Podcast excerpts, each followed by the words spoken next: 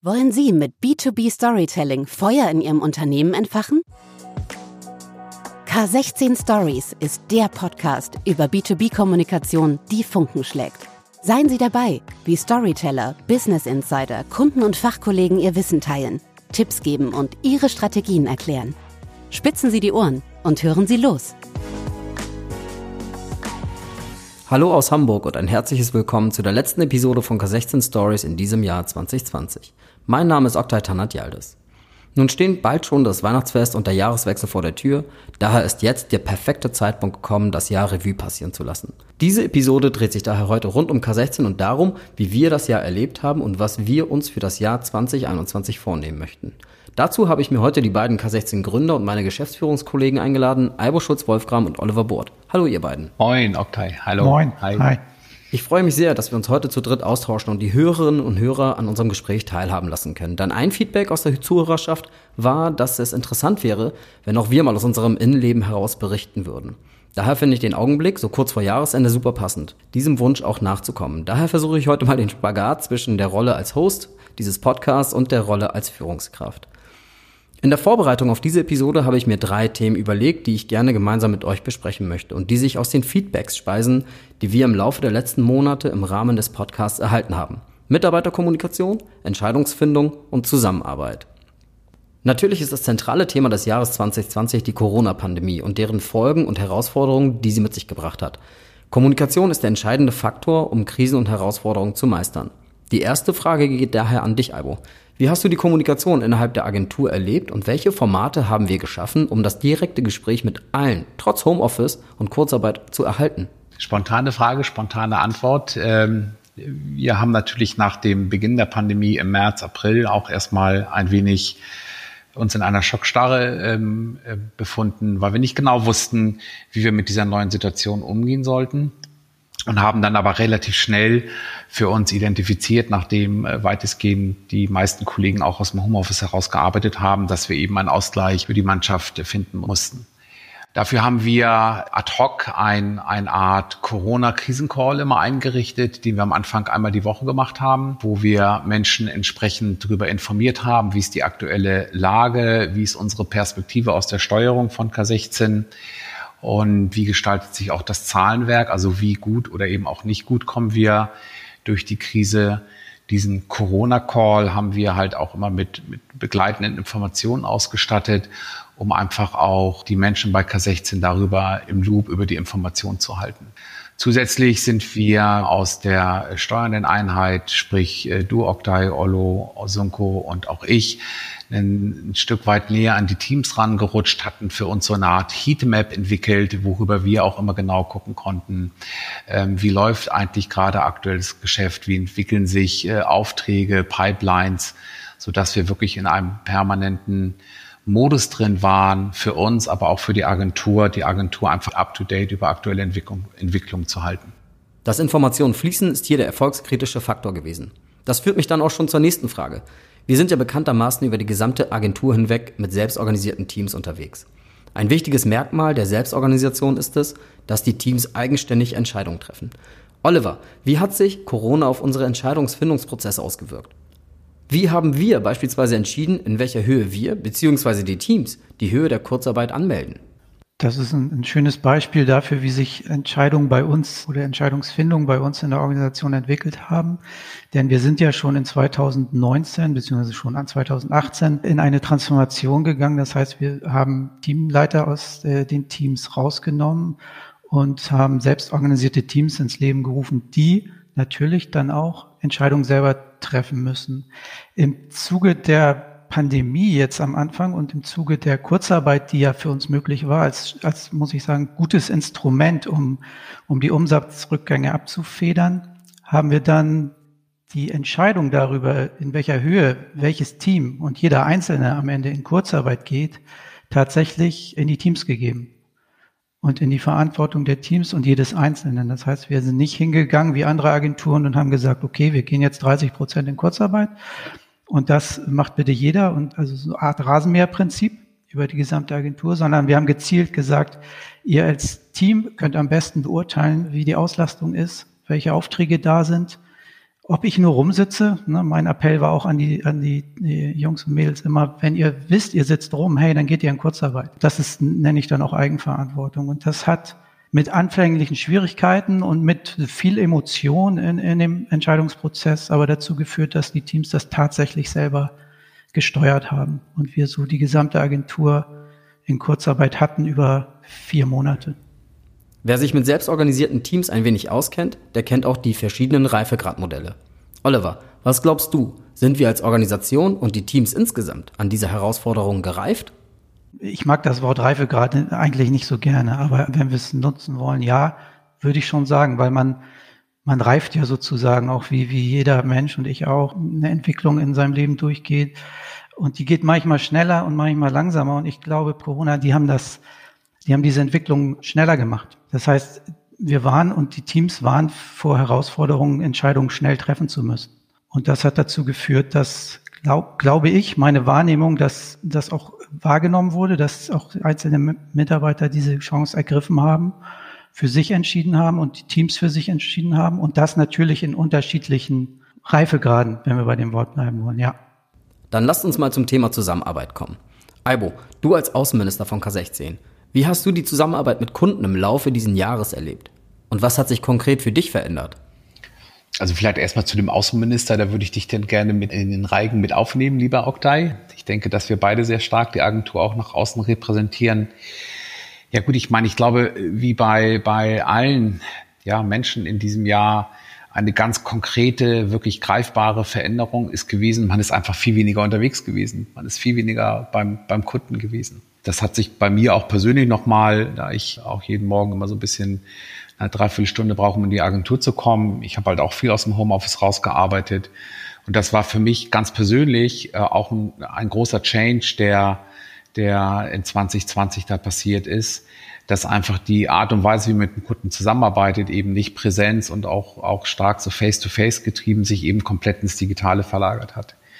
Erschreckenderweise muss man feststellen, aus meiner Sicht, das hat relativ gut funktioniert. Also ich glaube, die, die Ängste und Sorgen am Anfang, dass das der große Showstopper ist, dass Zusammenarbeiten nicht mehr funktionieren, finde ich, kann man jetzt im Dezember 2020 für sich selber auch feststellen, es hat eigentlich erschreckenderweise ganz gut funktioniert. Und ja, die Zusammenarbeit aus meiner Sicht eben auch mit Kunden ist mittlerweile für mich jetzt komplett digital. Das hat auch was extrem Anstrengendes, weil man eigentlich den ganzen Tag in Telefonaten hängt, vielleicht auch nicht mehr so richtig Pausen hat. Aber die Zusammenarbeit mit den Kunden ist komplett in den digitalen Kanal gewandert. Es gibt einzelne kleine Inseln, wo man feststellt, gerade wenn es um Positionierungsthemen geht, Positionierung von Marken oder auch Unternehmen, dass es dann doch sinnvoll ist, dass man sich Präsenz trifft und auch einen Workshop macht, wo man einfach nochmal einen Flipchart benutzt, Bilder malt und, und Post-its an die Wand klebt. Aber ich würde sagen, 80, 90 Prozent der Zusammenarbeit ist komplett ins Digitale gelaufen. Wie ist da deine Wahrnehmung, Okta, wenn ich die Frage zurückstellen darf? Du bist ja auch viel draußen gewesen. Meine Wahrnehmung ist, dass sich die Zusammenarbeit sehr stark auf das Professionelle konzentriert hat und das Menschliche eher etwas auf der Strecke geblieben ist. Vor Corona war es normal, dass man im Rahmen eines Präsenzworkshops im Anschluss noch gemeinsam was essen oder trinken war und sich abseits des Projektes auch ausgetauscht hat. Über Privates oder Themen, die einen aktuell auch bewegen. Das fehlt mir in der Zusammenarbeit enorm. Heute sind alle unsere Kreativprozesse digitalisiert, was im Prinzip ja großartig ist, denn wir entwickeln Stories komplett digital, gemeinsam mit Kunden, positionieren Marken neu und planen Kampagnen, gemeinsam über diverse Tools wie Asana, Miro oder auch Teams. Aber das persönliche und menschliche Miteinander ist an dieser Stelle nicht zu ersetzen. Mir fehlen die klassischen Chemistry-Meetings. Ollo, du als unser Innenminister, wie hast du die interne Zusammenarbeit erlebt? Ein Unterschied jetzt konkret in Bezug auf die Pandemie oder mhm. Albo sagte das eben, erschreckenderweise hat das gut funktioniert mit diesem Remote-Arbeiten. Ein bisschen paradox äh, auch die Aussage, aber mir geht es ähnlich, dass ich, dass vieles mir im Moment paradox erscheint. Auf der einen Seite gut ist, auf der anderen Seite fragt man sich, warum funktioniert das so gut? Das habe ich mich ehrlicherweise da auch am Anfang gefragt. Auf einmal war das Büro hier leergefegt, wo normalerweise 40, 50 Mitarbeiter sind in Hamburg. Und auf einmal waren hier im Schnitt nur noch drei oder vier. Und, und es hat funktioniert. Also die Zahlen sind jetzt nicht so in den Keller gerauscht, wie man das vielleicht am Anfang befürchtet hat. Also wir haben tatsächlich am Anfang gedacht, oh Gott, was passiert jetzt? Alle waren verunsichert, Kunden waren verunsichert, wir waren verunsichert. Wir haben mit dem Schlimmsten gerechnet. Es wurde aber nicht so schlimm, wie wir es befürchtet hatten. Und das hat mich schon überrascht, aber es hat mir auch, hat mir auch Mut gegeben. Und das ist dieses Paradoxe, was ich meine, dass, dass man, dass man auf einmal feststellt, es funktioniert trotzdem ganz gut. Stichwort Mut. Aibo, was hat dir Mut gemacht in diesem Jahr? Na, ich weiß nicht, ob das Jahr äh, 2020 sehr stark unter dem Motto Mut stand. Also ich glaube, das Jahr 2020 steht erstmal für mich sehr stark unter dem Motto äh, eben auch ein Stück weit Verunsicherung. Deswegen, ich vielleicht, wenn ich mal so drauf gucke, was mir Mut gemacht hat, ist, äh, dass wir ja schon ähm, im Vorfelde durch das vorsichtige Umstellen auf Selbstorganisation, aber auch durch ein Stück weit äh, Umstellen auf mobiles Arbeiten, was wir nie so klar in die Teams programmiert haben, aber trotzdem die Menschen auch mit Laptops zum Beispiel ausgestattet waren. Und wir eben durch das Thema Selbstorganisation ja permanent auch daran arbeiten, den Teams möglichst große Freiheitsgrade zu geben. Und das hat mir vielleicht Mut gegeben, weil wir ein Stück weit vielleicht schon unsere Hausaufgaben gemacht hatten, um vernünftig auf diese Pandemiesituation vorbereitet gewesen zu sein. Am Anfang habe ich das gar nicht so gesehen, aber wenn man mal so zurückblickt in der Reflexion des Jahres, schon im April, Mai äh, war genau, Ollo, die Situation ja schon da. Das Büro war eigentlich leergefegt. Die Menschen haben von zu Hause aus gearbeitet. Wir haben sicherlich auch unsere Bandbreiten und Übertragungsprobleme gehabt. Aber wir hatten eigentlich es ein Stück weit, ich sag mal, auf so eine Situation bezogen, unbewusst schon in unserer Hausaufgabe ein bisschen gemacht, dass, dass diese Veränderung bei uns gut funktioniert hat. Und weswegen sage ich, das hat mir Mut gemacht, weil ich weiß aus Gesprächen mit anderen äh, Unternehmen, dass da ganz oft diese Situation nicht so nicht vorherrschte. Und ich sage mal, dieser vielleicht organisatorische, aber auch IT-technische Change überhaupt erstmal in Angriff genommen werden musste, da wo die Pandemie schon da war. Und das finde ich eigentlich ganz cool, dass wir da schon ein Stück weit ja, vielleicht auch vorne vor der Welle gesurft sind. Und das hat es uns in den letzten acht Monaten, denke ich, an der einen oder anderen Stelle deutlich leichter gemacht. Nichtsdestotrotz, ne, das Thema Mut, Ola hat es eben schon angesprochen, die, die ersten Befürchtungen, ich glaube, da gucken wir alle drei auch gleich drauf. Versteht ihr, als der Lockdown losging, Olo, Oktay, die waren ja schon sehr düster, ja, dass wir auch nicht abschätzen konnten, was passiert eigentlich jetzt, was passiert mit Budgets. Wir haben eine Reihe an, an wirklich auch guten und namhaften Kunden genau in den Branchen, die auch massiv von, äh, von der Pandemie und von dem Lockdown betroffen sind. Das heißt, dieses Thema Unsicherheit ist aus meiner Sicht gerade am Anfang extrem groß gewesen. Und was vielleicht sich jetzt in einen, in einen positiven und in Mut überführt hat, ist einfach auch zu sagen, hey, es ist bei uns eigentlich cool weitergegangen. Die ersten drei Wochen im Lockdown hatten wir schon auch das deutlich gespürt, einen Rückgang äh, bei uns in der Auftragslage. Oktay, du kennst unsere Diskussion mit der Pipeline. Das haben wir deutlich gespürt. Aber wir waren eigentlich schon so ab Mai, Juni in einem etwas gedämpfteren Umfeld, aber eigentlich schon wieder ein Stück weit auf Track. Und das hat sich eigentlich jetzt im Laufe des Jahres immer weiter stabilisiert.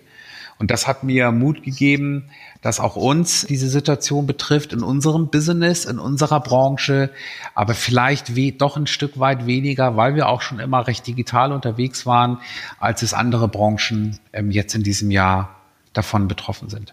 Ja, da stimme ich dir absolut zu. Unsere Branche ist ja sehr stark eventgetrieben gewesen. Man denke nur mal an die großen Live-Bühnenshows, die allesamt Mitte März abgesagt wurden das war ein, ein großer Einschnitt, wie ich finde. Aber was mir Mut gegeben hat, war, dass wir uns als Organisation recht schnell und sehr flexibel auf die neue Situation eingestellt haben.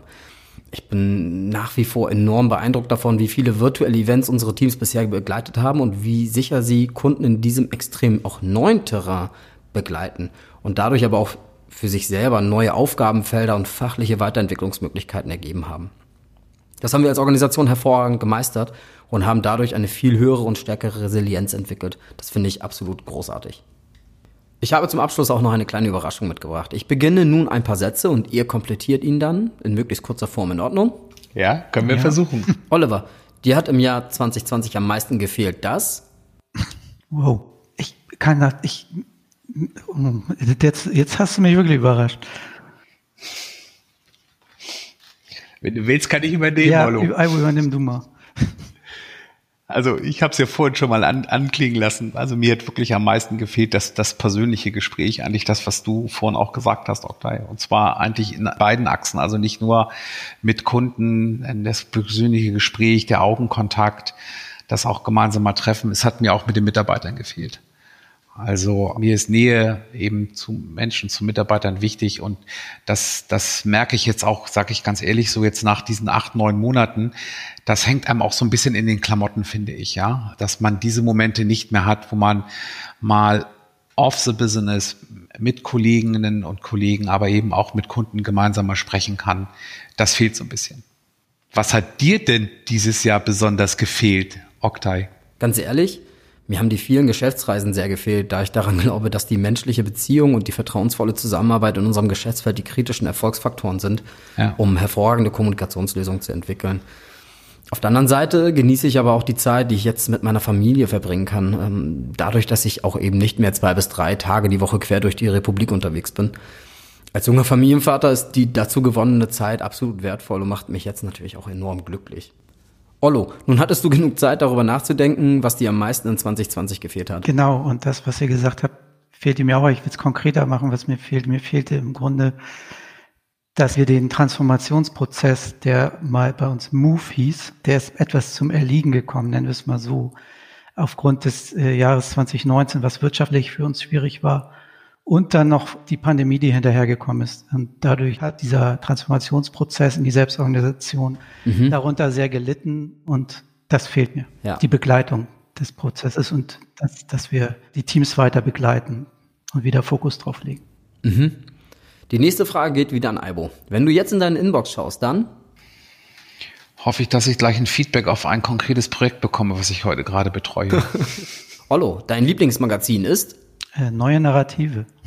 Aibo, zu Weihnachten fehlt dir am meisten?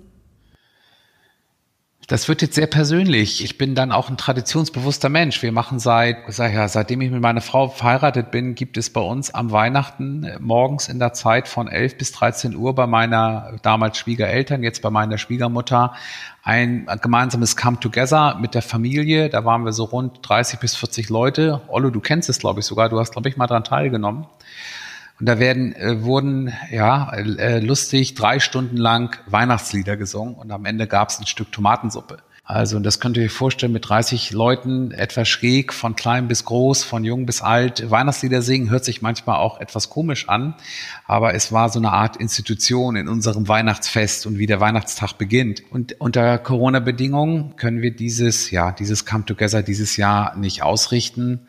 Und das ist schon so ein bisschen eine kleine bleiernde Traurigkeit in der gesamten Familie. Und Freunde waren auch mit dabei, weil die sich eigentlich immer alle auf dieses Event, mhm. den Start ins Weihnachten rein am Weihnachtsvormittag gefreut haben. Oliver, wenn du am 24. unter den Weihnachtsbaum schaust, dann hat dir der Weihnachtsmann hoffentlich etwas gebracht. Aber du meinst jetzt konkret mir. Das weiß ich leider nicht. Aber ich freue mich immer drauf, wenn da irgendwas ist, wie eine Carrera-Bahn zum Beispiel, wo ich mit meinem Sohn in den Keller gehen kann und irgendwie zwei Stunden einfach mal im Carrera-Bahnfahren versinken. Und Aibo, wie ist es bei dir? Wenn du am 24. unter den Weihnachtsbaum schaust, was hat er dir mitgebracht? Also ich weiß es auch schon, deswegen kann ich es jetzt hier dann auch äh, offiziell machen. Mir wurde nämlich vor drei Wochen mein Fahrrad gestohlen bei mir zu Hause vom Grundstück und ähm, ich habe mir zu Weihnachten ein neues Fahrrad gewünscht und da ich jetzt weit über schon über die 50 bin, habe ich mir das natürlich, lasse mich dann nicht mehr überraschen, sondern gehe lieber gemeinsam mit meiner Familie und meiner Frau in den Fahrradladen und habe mir ein schönes neues Fahrrad ausgesucht, was hoffentlich jetzt unterm Tannebaum stehen wird. Albo, ich habe noch eine Frage für dich. Wenn dein geliebter Milchaufschäumer für deinen Kaffee in diesem Moment den Geist aufgibt, dann? Puh, also Corona war schon hart dieses Jahr und hält uns noch im Atem. Was dann mit mir passieren würde, ich wüsste es ehrlich gesagt nicht. Äh, wenn ich nicht morgens meine fünf Latte Macchiato trinken kann, ist der Tag für mich eigentlich schon relativ schnell gelaufen. Das wäre schon eine große Katastrophe. Aber Oktay, ich habe Reserven in der Hinterhand, so wie ich es mal vorsichtig formulieren ich will jetzt nicht sagen, dass ich hier die Milchaufschäumer stapele bei mir, aber für den Notfall bin ich gerüstet, um mir dann ein anderes Gerät in die Küche zu stellen. Oliver, wenn du an 2021 denkst, dann? Dann freue ich mich auf das nächste Jahr. Sehr. Mhm. Weil ich für mich äh, im Persönlichen wie auch für K16, für unsere Organisation, sehr viel Positives mitnehme aus dem Jahr 2020. Mm. Auch wenn es anstrengend war, auch wenn es Pandemie geprägt war, aber das hat doch einiges Positives für mich zutage gefördert, sozusagen, was ich, was ich gerne mitnehme ins nächste Jahr und was, was mir Mut gibt, noch mutiger an Dinge ranzugehen und äh, offener an Dinge ranzugehen. Albo, wenn du an 2021 denkst, dann möchtest du vielleicht ein Stück kürzer treten, weil 2020 hängt mir noch ziemlich in den Klamotten. Mhm. Ich habe bis dato so ein Jahr noch nicht erlebt, für mich ganz persönlich, aber auch für mich im, im Rahmen von K16. Tolles ist halt, dass wir es wirtschaftlich, finde ich, gut genutzt haben das Jahr, aber trotzdem die Faktoren, die jetzt eigentlich entstanden sind, und teilweise auch der Stress und die Schnelllebigkeit, die jetzt auch durch, aus meiner Sicht eben auch durch dieses ganze Digitale entstanden ist, äh, lässt einem manchmal schon abends so ein bisschen atemlos auf dem Sofa zusammensacken. Mhm. Und deswegen würde ich gerne äh, mit, mit Elan und Kraft ins 2021 reinschauen und auch ein Stück weit eben unsere Position in dieser dann neuen Normalität finden. Aber ich hoffe sehr mit vielleicht etwas weniger Druck und vielleicht etwas ruhiger und etwas zurückgenommener. Das wäre so mein persönlicher Wunsch für 2021. Aber warte, Oktay, so lassen wir dich jetzt noch nicht durch. Ich hätte auch noch eine Frage. Dann lasse ich dir den Vor Vortritt, Ollo. Oktay, was ist die Essenz dessen, was du für dich aus 2020 in das Jahr 2021 nimmst? In zwei Sätzen. Die Essenz aus 2020 für 2021. Dass wir unseren Fokus halten sollten, denn es ist ja im Gespräch schon angeklungen, dass wir aus einem sehr herausfordernden Jahr 2019 in 2020 gestartet sind und es geschafft haben, durch einen äh, klaren Fokus als Organisation, und zwar die strategische und visuelle B2B-Kommunikation auf eine neue Stufe zu heben, trotz Corona sehr erfolgreich waren. Das, das nehme ich als eine Essenz mit. Und privat, dass ich äh, ja, jede Minute mit meiner nun Dreijährigen genießen möchte, weil ich äh, gerade auch durch die Kitaschließungen im März, April und Mai so viel Zeit wie noch nie mit ihr verbracht habe und es einfach unglaublich viel Spaß macht, ihr beim Wachsen zuzusehen und äh, sie zu begleiten. Danke. Ja, sehr schön. Dann würde ich das sogar noch einmal den Ball aufnehmen wollen. Und zwar meine erste Frage wäre für mich, und du darfst bitte auch den Satz ergänzen. Okta, an Silvester machst du?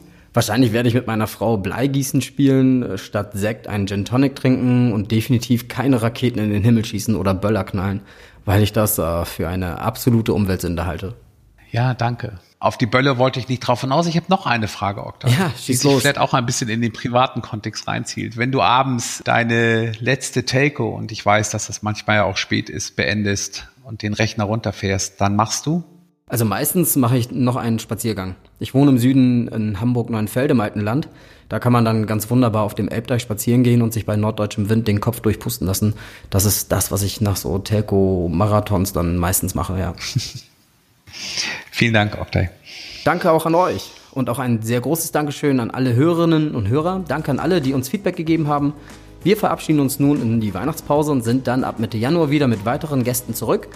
Wir wünschen euch ein besinnliches Fest. Bitte bleibt alle gesund und gebt Acht aufeinander. Ich sage Ahoi aus Hamburg und wir hören uns im nächsten Jahr. K16 Stories. B2B-Kommunikation, die Funken schlägt.